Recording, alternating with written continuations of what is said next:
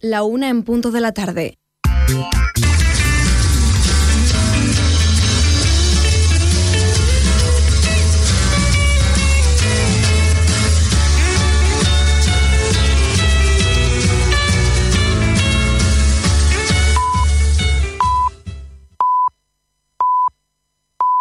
Es la una en punto de la tarde.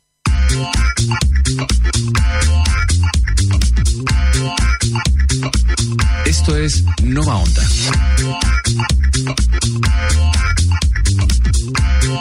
Nova Onda, tú y la radio.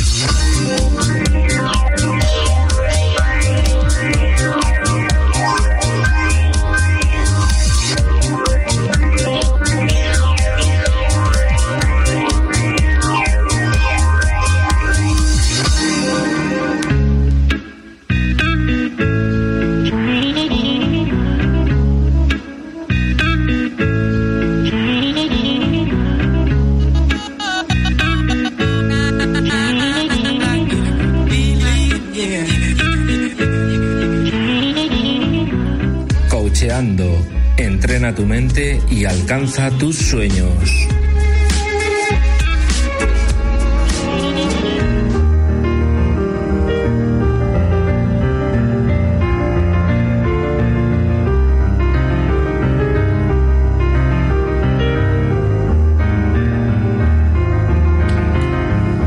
Debemos ir más allá del constante clamor del ego, más allá de las herramientas lógicas de la razón, al lugar tranquilo dentro de nosotros, al reino del alma.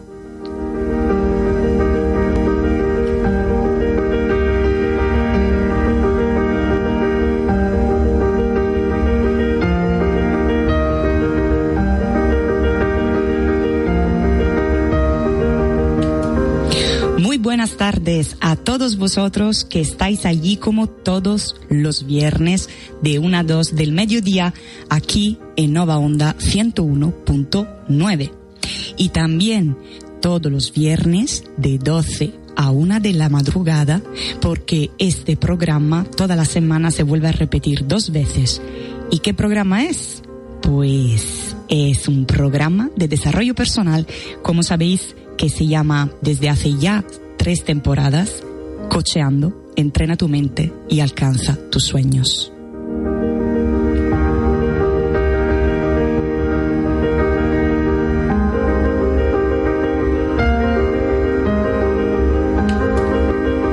Y el argumento de hoy sobre crecimiento personal, la aportación que también hoy quiero daros em, para poder conocernos un poquito mejor, para aportarnos valor humano, transformación personal y sobre todo mucha más autoconciencia de lo que somos y del para qué estamos aquí, es eh, sobre ego y alma.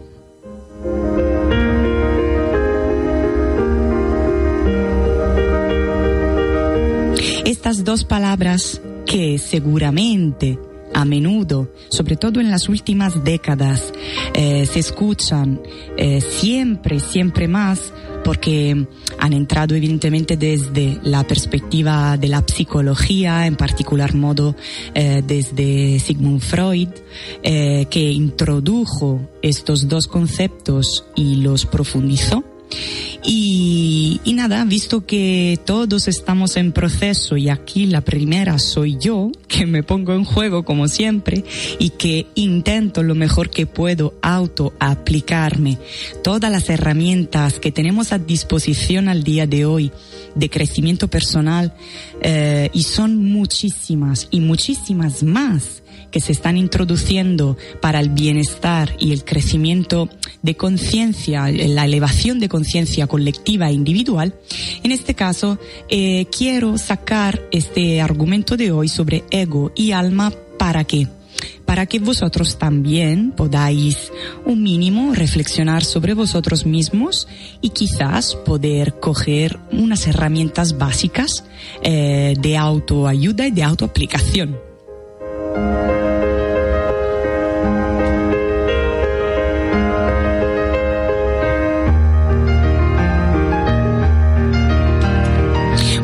Entonces empezamos, primero de todo, a dar una connotación, una descripción y una introducción a estas dos palabras. Y empecemos por la palabra ego.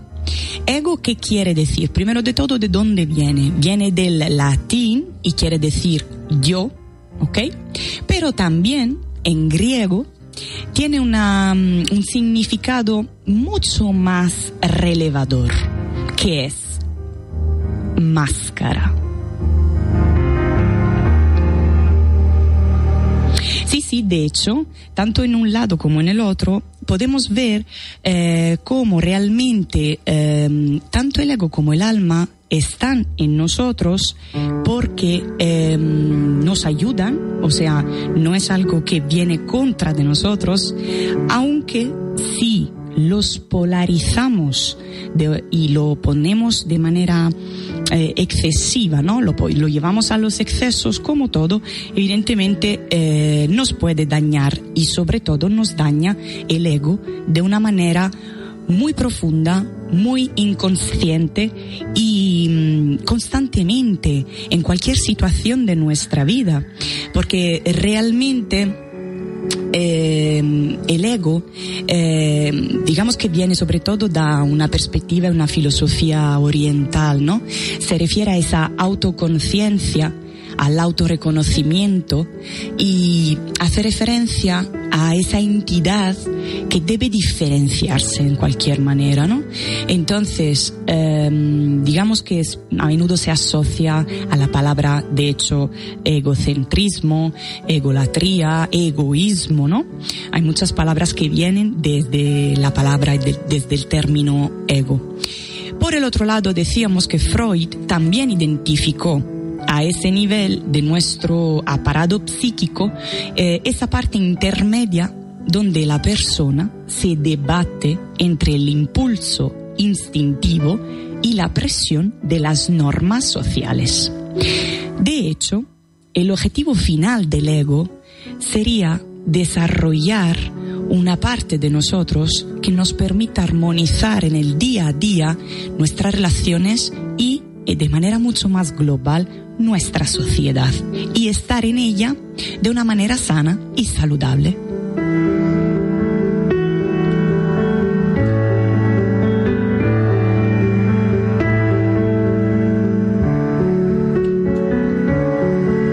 Para la psicología, de hecho, es la instancia psíquica a través de la cual el individuo se reconoce como yo y es consciente de su propia identidad. Este es el ego, ser consciente de uno mismo y de eh, la identidad que tenemos y que nos diferencia de los demás.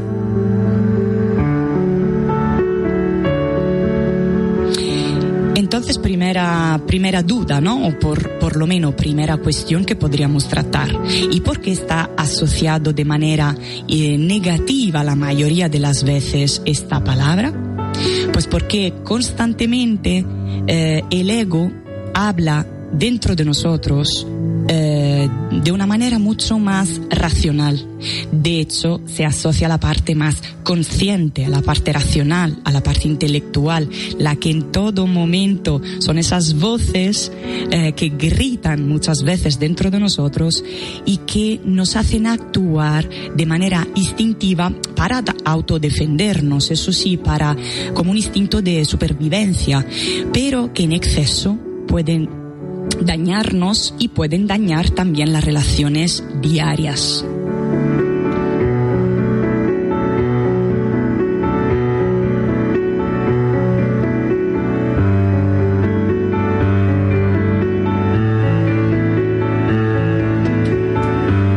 Y después de haber introducido la palabra, el término y la definición de ego, pasemos a la otra palabra que se asocia y de hecho que complementa la palabra ego, que es alma. ¿Y qué es esa alma realmente? Eh, ¿Cómo la podemos eh, identificar? Pues el alma realmente es esa parte de nosotros mucho más profunda, menos racional, de hecho se asocia a la esencia de uno mismo, al inconsciente, y eh, digamos que nos habla a través de emociones, a través de sentimientos y sensaciones internas y profundas, lo que nos mueve de verdad eh, cuando estamos en un estado de plenitud, de realización, de satisfacción. Eh, es un lenguaje que habla a través de emociones y por lo tanto cada emoción presentará un mensaje específico que no será solamente y exclusivamente una reacción fisiológica.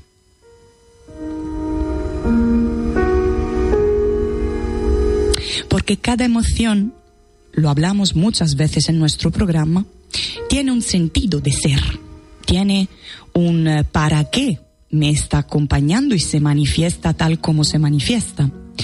De hecho, todas las emociones son válidas, y nos ayudan a autoconocernos, a tomar conciencia de nosotros mismos y a sacar información valiente de nuestra propia alma.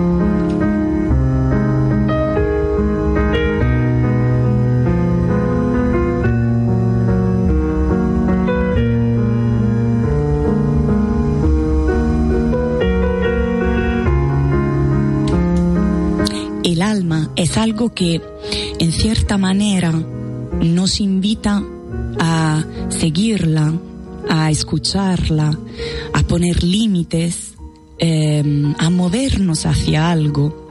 El alma generalmente suele pedir no tanto que se la entienda, sino que se la sienta, se la perciba y se intuya dentro de nosotros. Hace mucho más referencia a la parte de intuición que de pensamiento.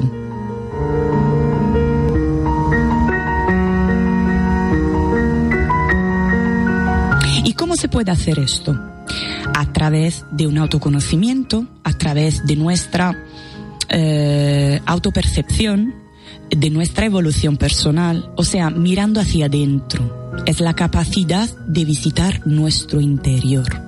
¿Cómo se puede hacer? Hay muchísimas formas, muchísimas herramientas. Por ejemplo, eh, la meditación es muy sanadora para el alma, eh, reveladora también, la respiración o reflexionando acerca de nuestros sueños, pero sin aferrarnos a ellos, porque allí ya entraría lo que es la parte del ego y muchas otras herramientas.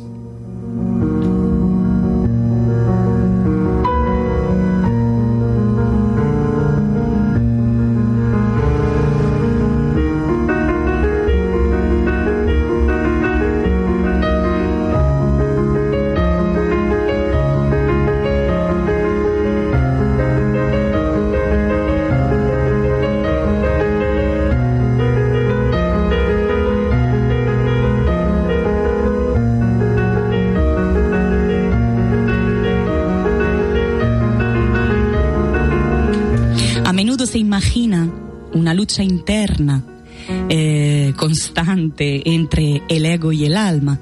Y de hecho, probablemente mm, sentimos, vivimos, percibimos eso cuando no sabemos qué hacer, cuando entramos en temporadas o largas temporadas de confusión, eh, de caos interior que se refleja también hacia afuera, por ejemplo, las relaciones que tenemos, las familiares, la de pareja, las relaciones sociales e interpersonales, eh, las relaciones de trabajo, todo se refleja. Eh, esa lucha, entre comillas, lucha interna entre el ego y el alma que todos tenemos, realmente tiene mucha información al servicio de nosotros, si sabemos bien interpretarla, identificarla y sobre todo canalizarla a favor de nuestro autoconocimiento y de nuestro desarrollo personal.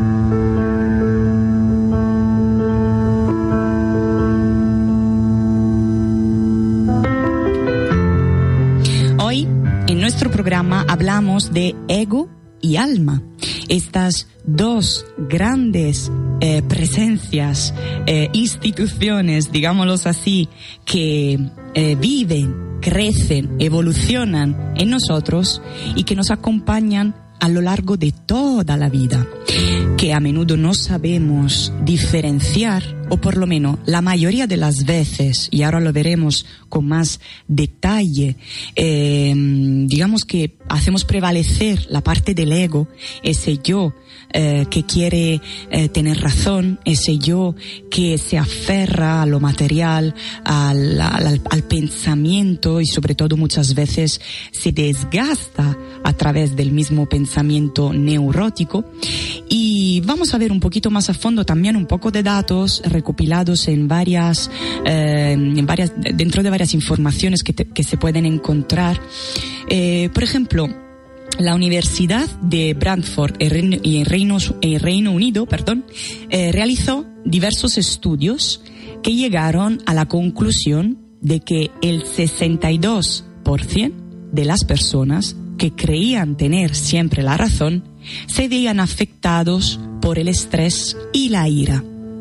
Y de hecho esto afectaba su sistema inmunológico, para no hablar luego de todas las consecuencias que a menudo el ego nos hace vivir, eh, tanto mentales, emocionales como físicas también.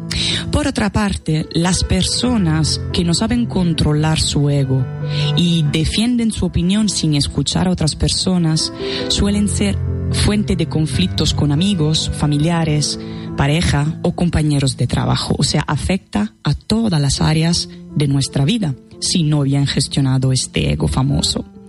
Eh, de hecho, estas situaciones de hiperego o de alter ego, digamos, eh, produce un aislamiento progresivo de la persona que, que, padece de esta, digamos, neurosis egoica y perjudica a las relaciones con los demás.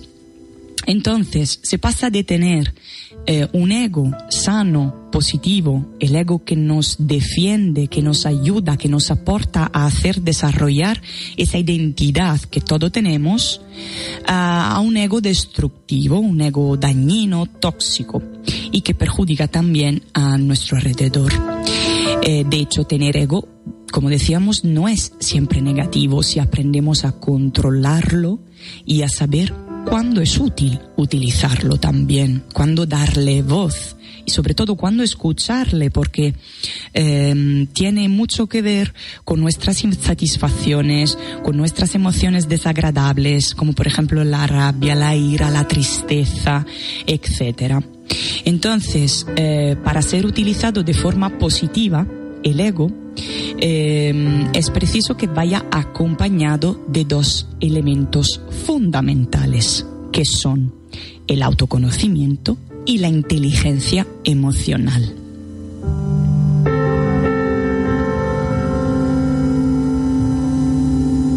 Por eso se trata de conocer nuestras capacidades, nuestras habilidades, así como también nuestras debilidades para poder trabajar sobre ellas, para transformarlas eh, y también hacer lo mismo con los demás. O sea, saber poco a poco, conocer, comprender lo que son las habilidades eh, de los demás y saber escuchar aceptar también las partes más débiles, lo que se pueden ver como potenciales fortalezas si bien gestionadas y llevadas a otro nivel de conciencia.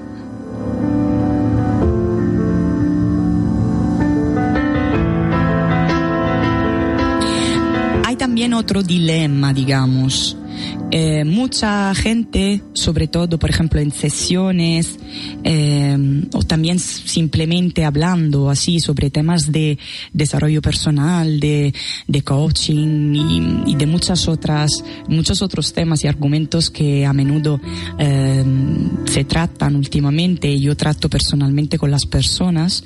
Eh, me preguntan, pero ¿es bueno o es malo el ego? ¿Qué tengo que hacer? ¿Tengo que alimentarlo? ¿No tengo que alimentarlo? Vamos a ver. Muchas personas están convencidas de que eh, si se quieren a sí mismas, lo están haciendo mal porque son egocéntricas, son egoístas.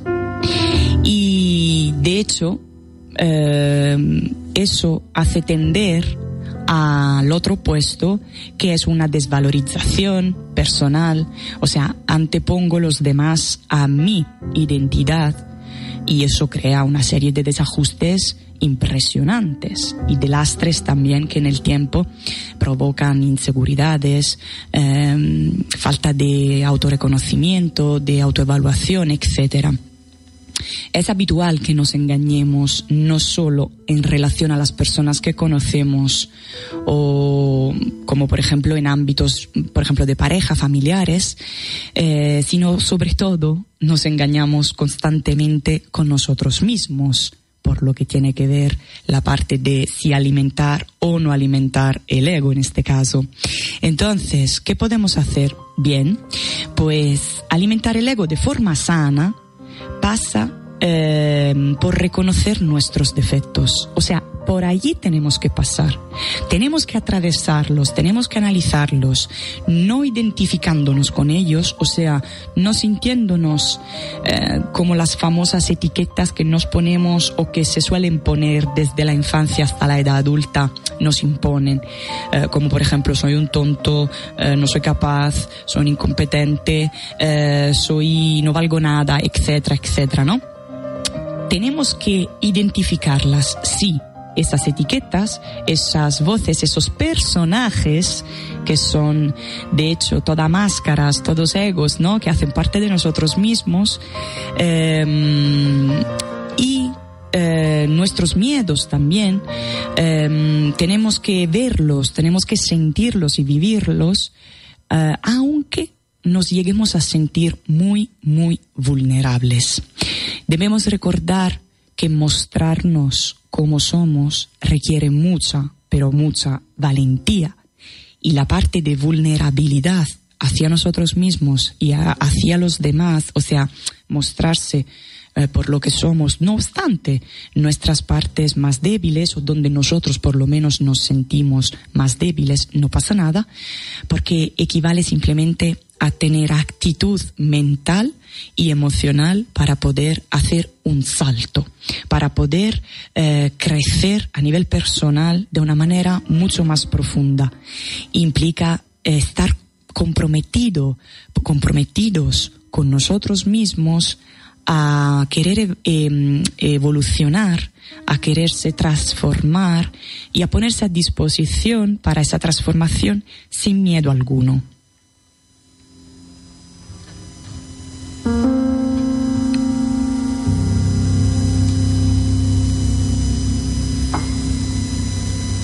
Lo que sí nos ayuda en momentos como estos de confusión, de no sé lo que quiero, no sé hacia dónde estoy, hacia dónde estoy yendo, etcétera, que nos ayuda seguramente es em, el alma, ¿no? Es esa esencia, es cuando realmente em, todas esas perturbaciones egoicas ya no pueden más ya se rinden, ya abren la puerta a algo mucho más profundo que es nuestra esencia, en nuestra eh, verdadera, digamos, voz interior, eh, real, íntima, que nos habla, que es el alma, que poco a poco, a lo largo de la vida, nos habla de nosotros mismos, nos hace aflorar eh, nuestras identidades reales y aparta a todos los personajes que nos construimos a lo largo de las varias etapas de nuestra vida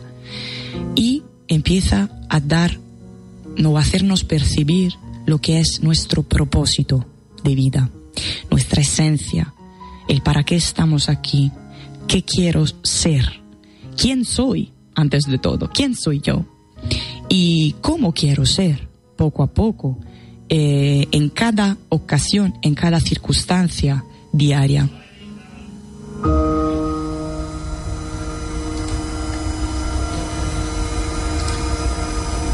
De hecho, el alma tiene que ver con un, um, eh, con un uno, con un sentido de yo soy parte de un todo eh, y ese todo está dentro de mí.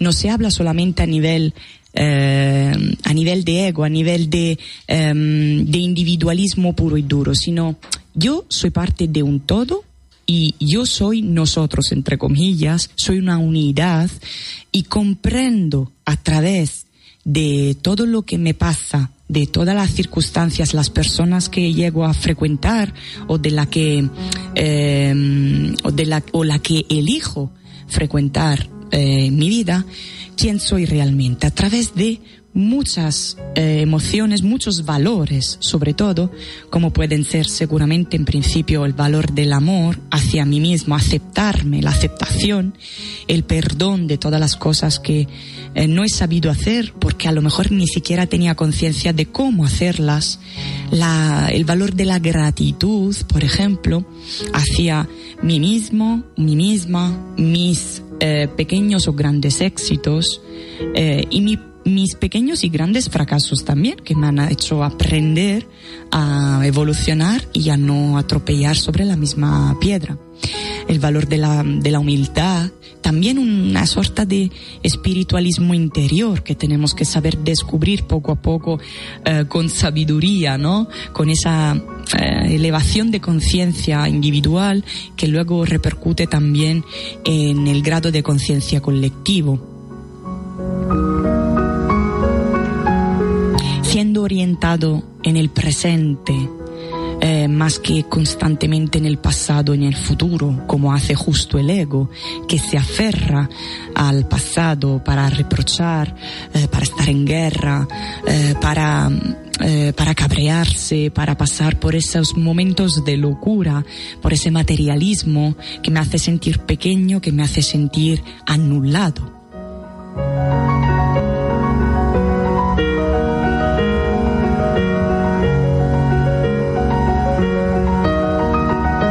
No sentirme ya separado con respecto a lo que me pasa, mm, porque todo lo que sucede en mi vida tiene que ver conmigo antes de todo. Y desde allí tenemos que aprender a podernos eh, gestionar desde otra, otra perspectiva, eh, quitando esa sensación constante y latente de culpa, de resentimiento, de orgullo, eh, de celos, eh, como hemos dicho antes, también se cae mucho en la, en la queja cuando se está constantemente en el ego, cuando se, quiere eh, tener o obtener y llevar la razón de manera constante.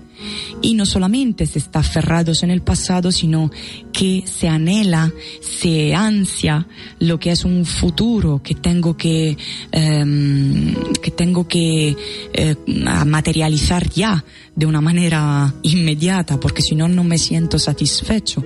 Pues empecemos a observarnos, por ejemplo, desde, esta perspectiva al día de hoy, preguntándonos, ¿estoy viviendo mi presente? O sea, ¿estoy con mi alma y estoy viviendo a través de mi alma? O más bien, estoy dándole más relevancia, más importancia y voz a lo que es mi ego, porque quizás aún no he superado traumas del pasado, aún no he sabido identificar heridas emocionales eh, del pasado que no me permiten avanzar en mi presente y que sobre todo ya me están haciendo proyectar en un futuro ideal, eh, ficticio y sobre todo de sufrimiento.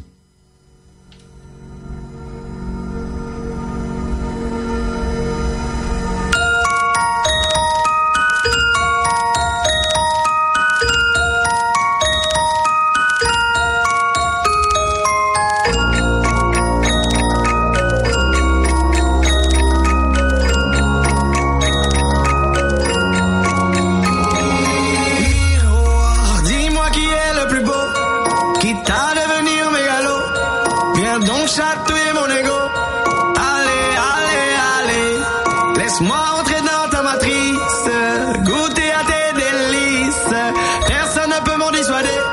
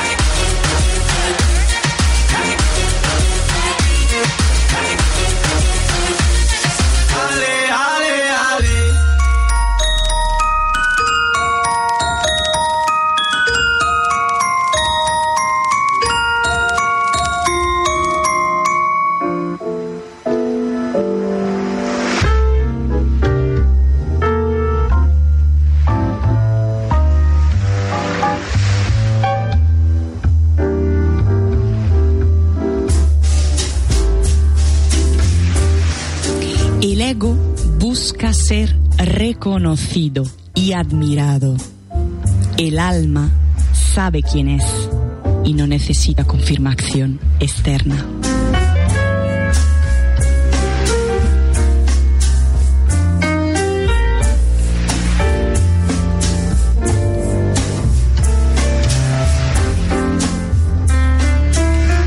programa denso lo de hoy.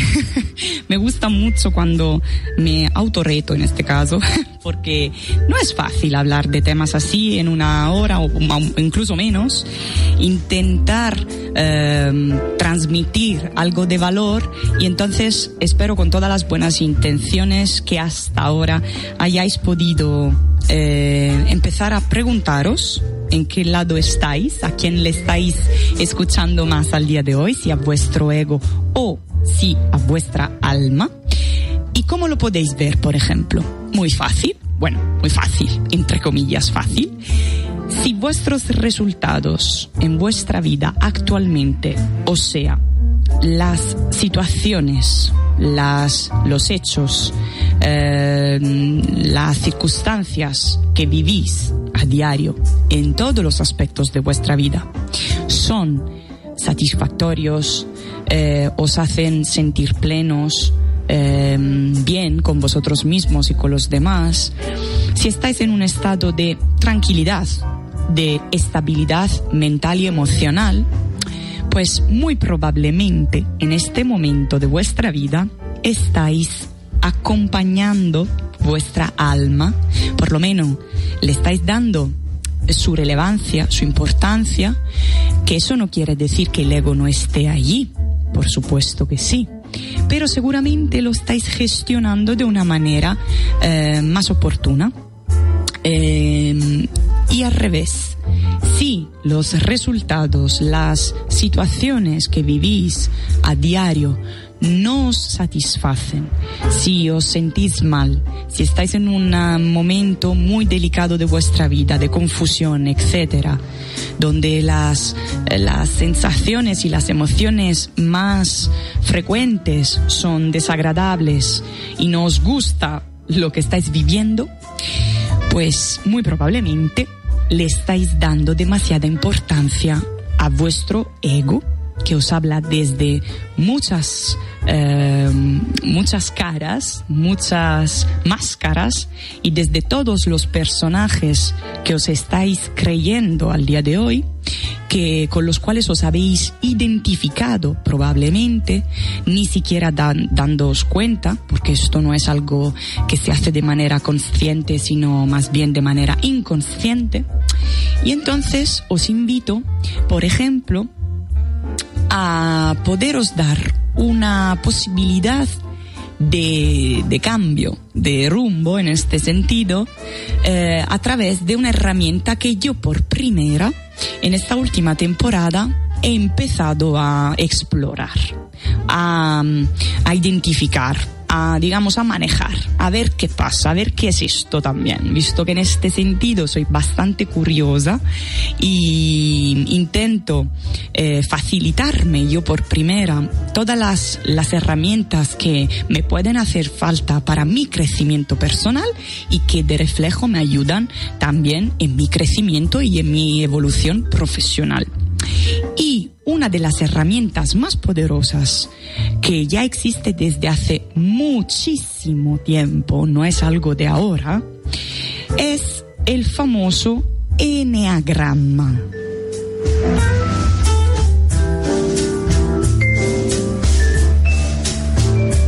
¿Y qué es este eneagrama? Bueno, os lo intentaré explicar de manera muy breve. Podéis encontrar mucha información eh, en muchísimas páginas de internet, en YouTube, etcétera. Pues brevemente, el enagrama es también, eh, es también es conocido como el enagrama de la personalidad y es una herramienta que se aplica para el desarrollo personal a través también de la inteligencia emocional para el conocimiento eh, de uno mismo, ¿vale?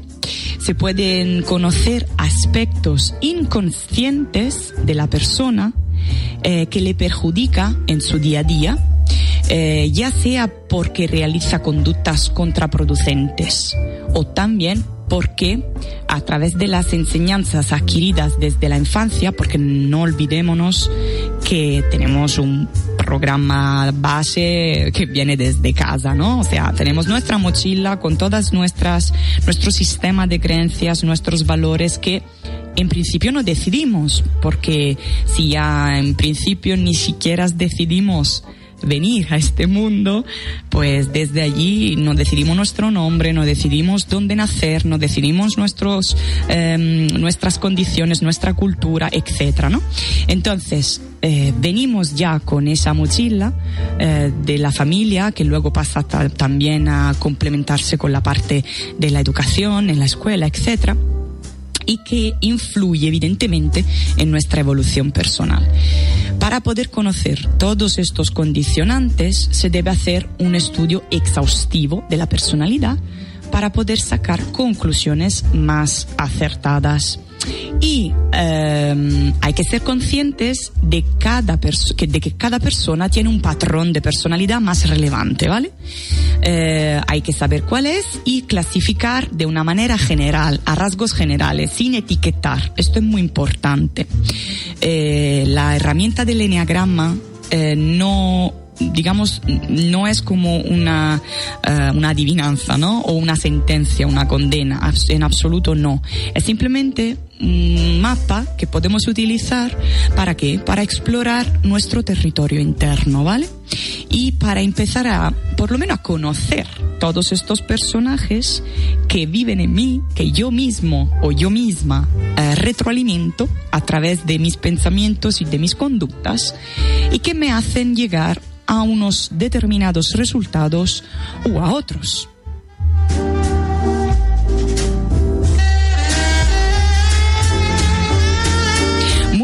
Llaman el eneagrama como el neurosis al, al enmascaramiento y a la pérdida de la auténtica forma de ser de la persona, o sea, esa esencia, esa alma de la que hablamos antes, una naturaleza innata. Eh, y que justo se ha formado a consecuencia de la necesidad de adaptación a nuestro entorno, a la sociedad y eh, a la aceptación por parte de la sociedad misma, porque siempre tenemos que recordar que tendemos a sentirnos eh, dentro de un núcleo, entonces a pertenecer, porque el no pertenecer a nivel inconsciente quiere decir mm, malo, quiere decir muerte, de una manera, digamos, inconsciente, ¿vale?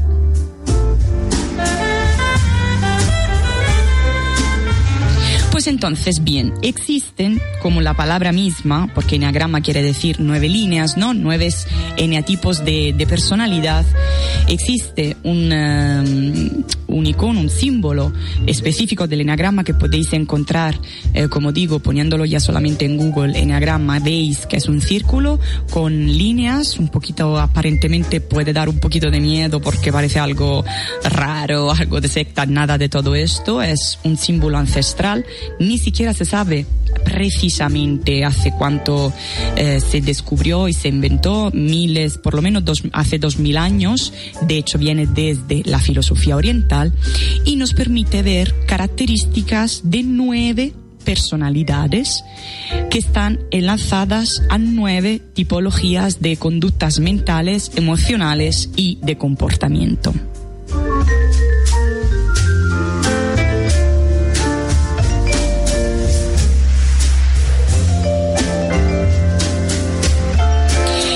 puedo saber yo a qué tipo de eneagrama eh, o eneatipo pertenezco? Primero de todo, por todo lo que estoy descubriendo, no hay un solo tipo de enagrama dentro de nosotros. Hay una, una, una línea prevalente, ¿vale? Una que puede eh, ser más visible, o por lo menos donde yo me puedo reconocer más a través justos de, de los resultados que vivo. Pero digamos que siempre hay entre dos y tres tipos de personalidades más relevantes donde una o dos son las líneas guías que donde yo me puedo digamos eh, encontrar entonces, Enneagrama 1, Enneagrama 2, 3, 4, 5, 6, 7, 8 y 9. ¿Cómo se puede hacer eh, para descubrir qué tipo los, tipologías de, de personalidades actualmente estoy personificando, digámoslo así. Pues se tiene que hacer un test que se puede encontrar también en internet hay dos eh, tipos de test, uno mucho más rápido eh, porque son simplemente cuatro preguntas me parece y uno mucho más eh, rico, denso de ciento y pico preguntas me parece, 135 algo así. Según los resultados que se obtengan mediante este test del enagrama se podrá saber con más precisión los pasos a realizar para mejorar esos aspectos de la personalidad. Pero antes aún de mejorar los aspectos de la personalidad que no necesariamente hay que anular, modificar o, quitar de nuestra, de nuestra personalidad, sino es que antes de todo, como digo siempre, hay que tomar conciencia de ellos y analizar qué tipo de aspectos me están perjudicando de esos personajes eh, dentro de mis relaciones y también en primer lugar conmigo mismo. Eh, además, este tipo de test es gratis, o sea que lo podéis tranquilamente poner en internet. Hay muchos referentes actualmente que tratan de una manera mucho más profundizada el, el enagrama. Uno de ellos que estoy siguiendo yo en primer lugar es Borja Villaseca, que se dedica a ello desde hace muchos años. Os lo recomiendo si queréis eh, informaciones. Eh, y entonces prácticamente consiste básicamente en eh, preguntas a las cuales tú debes contestar, ¿vale? Eh, nueve bloques de 15 preguntas cada uno, más o menos. Y entonces vamos a ver así por encima, porque os quiero dejar también con un mínimo de curiosidad, eh, que os ponga la acción, como siempre, os invito, para que por lo menos sepamos los, las máscaras y los tipos de los enagramas del 1 al 9.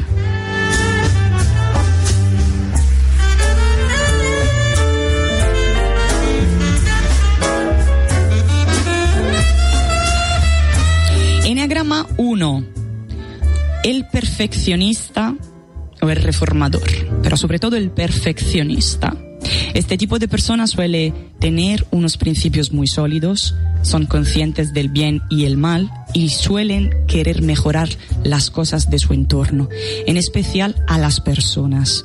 Una persona que pertenezca a este tipo de enneagrama, que sea equilibrada, se pueden convertir tranquilamente en unos sabios.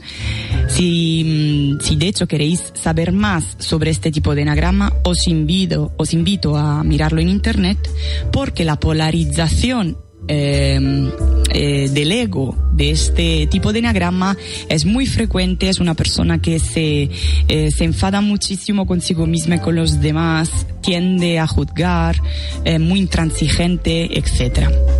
Segundo tipo de enagrama, el ayudador son personas que forman parte de, eh, que suelen ser personas comprensibles, sensibles y con afán de ayudar a los demás.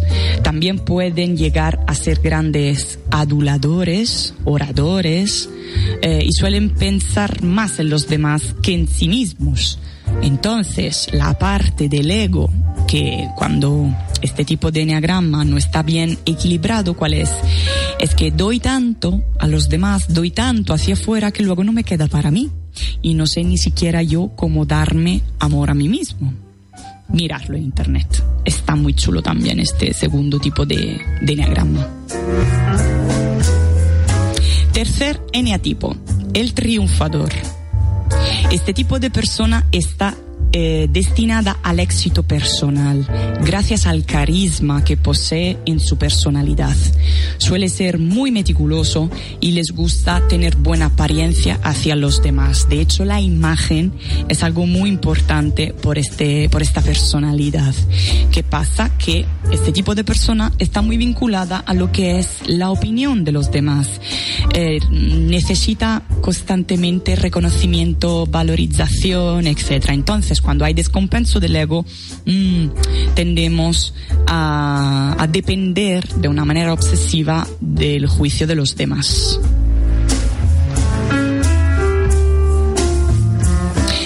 Cuarto tipo de enneagrama, el individualista. Eh, suelen ser personas muy sensibles, introvertidas y con poca comunicación social. También se sienten inferior a los demás, aunque suelen darlo todo por aquellas personas que confía plenamente. Eh, esta persona es digamos, la clásica persona muy introspectiva que suele caer a menudo cuando mm, da voz al ego en depresiones, en melancolías, eh, se angustian muchísimo eh, porque se centran solo y exclusivamente en la parte desagradables, ¿no? Son como en el victimismo constante y buscan atención sobre todo para que sus heridas vengan aliviadas desde fuera.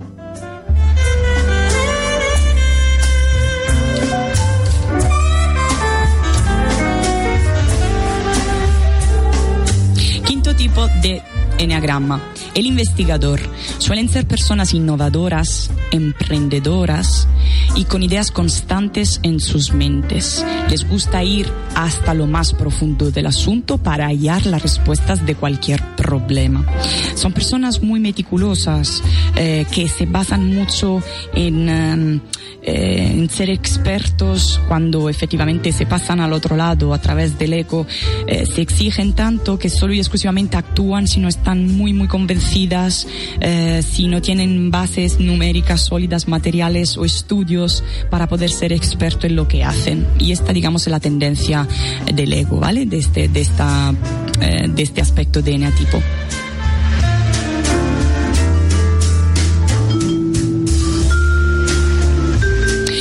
Eneatipo número 6, la persona leal, que suelen ser personas muy entregadas, de las cuales se pueden fiar en ellos plenamente se puede confiar en ellos plenamente, perdón, aunque también tienen el defecto de ser nerviosos y desafiantes si consideran que le están atacando. El miedo está muy presente en su vida y de hecho el ego se nutre de ese miedo constante en ellas. Séptimo enagrama, el entusiasta son personas que les encantan las experiencias, aprender nuevas cosas, son optimistas y amistosas. A veces pueden llegar a ser muy impulsivas y superficiales, aunque la superficialidad solo lo tienen un porcentaje mínimo de personas de este grupo. Y de hecho son personas que cuando eh, actúan a través del ego, son personas que mm, tienen facilidad a la adicción de cualquier tipo de, eh, de situaciones, personas, sustancias porque no saben estar a solas, no saben estar en silencio para escucharse a sí mismas, siempre tienen que hacer algo, siempre tienen que estar en constante movimiento. Eneatipo número 8, el desafiador o el controlador, tienen el don de personas eh, son dominantes, poderosos y con capacidad de persuadir a los demás. Son también personas seductoras, aunque le cuesten mucho intimar eh, con los demás. Eh, de hecho, el problema de llegar al ego a través de este neatipo, eh, ¿cuál es? Es que em, por la manía de controlarlo todo, eh, efectivamente hay una tendencia a la ansiedad, porque claro, no todo puede ser como uno quiere. Entonces, a menudo las cosas se escapan de las manos y se sienten profundamente iracundos, profundamente desafiantes, justo, y suelen caer en estados de depresión a menudo aunque sean personalidades muy fuertes, eh, por corazas tenidas que hacer porque tienen miedo a sufrir. Y por último, eh, está el enneagrama del pacificador. Son personas confiables, amables y bondadosas siempre intentarán resolver los conflictos mediante el diálogo y no suelen ser vengativos, aunque son algo tozudos. No obstante, por culpa de su pasividad, ellos mismos se abocan a problemas innecesarios. Eh, de hecho, eh, esta persona evita los conflictos para aparentemente siempre parecer una persona bastante pacífica, eh, que nunca está en líos, pero eh, también reaccionan de una manera pasiva eh, porque cuando llegan al límite, cuando su ego ya no puede más con eh, esto, con estar de acuerdo o con cosas que también no, le, no, no están de acuerdo, pues entonces allí se, se saca el ego de esa parte, la, parte, la sombra de esa parte, que es justo la de no sé, dejarte plantado al último momento o ser, mm, ser un mínimo rencorosos y vengativos o por lo menos no cumplir con lo que se han com- comprometido porque te dicen sí cuando no te tienen que decir sí y están pensando no. Hay muchas definiciones. Yo os invito, visto que estamos en los últimos minutos de nuestro programa, a mirarlo justo, a profundizar más en Internet. De hecho, se cambian también un poquito lo que son los, eh, los nombres de cada eneatipo. Y con esto, espero que también esta semana hayáis disfrutado de este programa conmigo. Espero de haberos aportado un poquito más de autoconocimiento y por mi parte, como siempre, os agradezco muchísimo vuestra atención, vuestra escucha y os deseo un feliz fin de semana. Eh, como siempre, os dejo con nuestro lema del programa y nuestro hashtag que es Hazte un favor, sé feliz. Hasta la próxima semana. Chao, chao.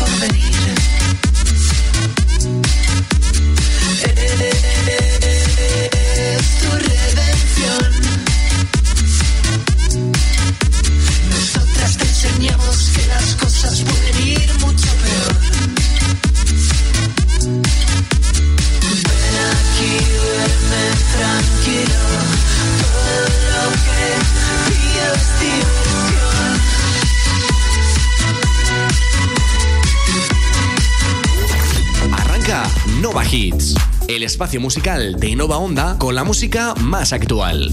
De lunes a viernes, de 2 a 5 de la tarde.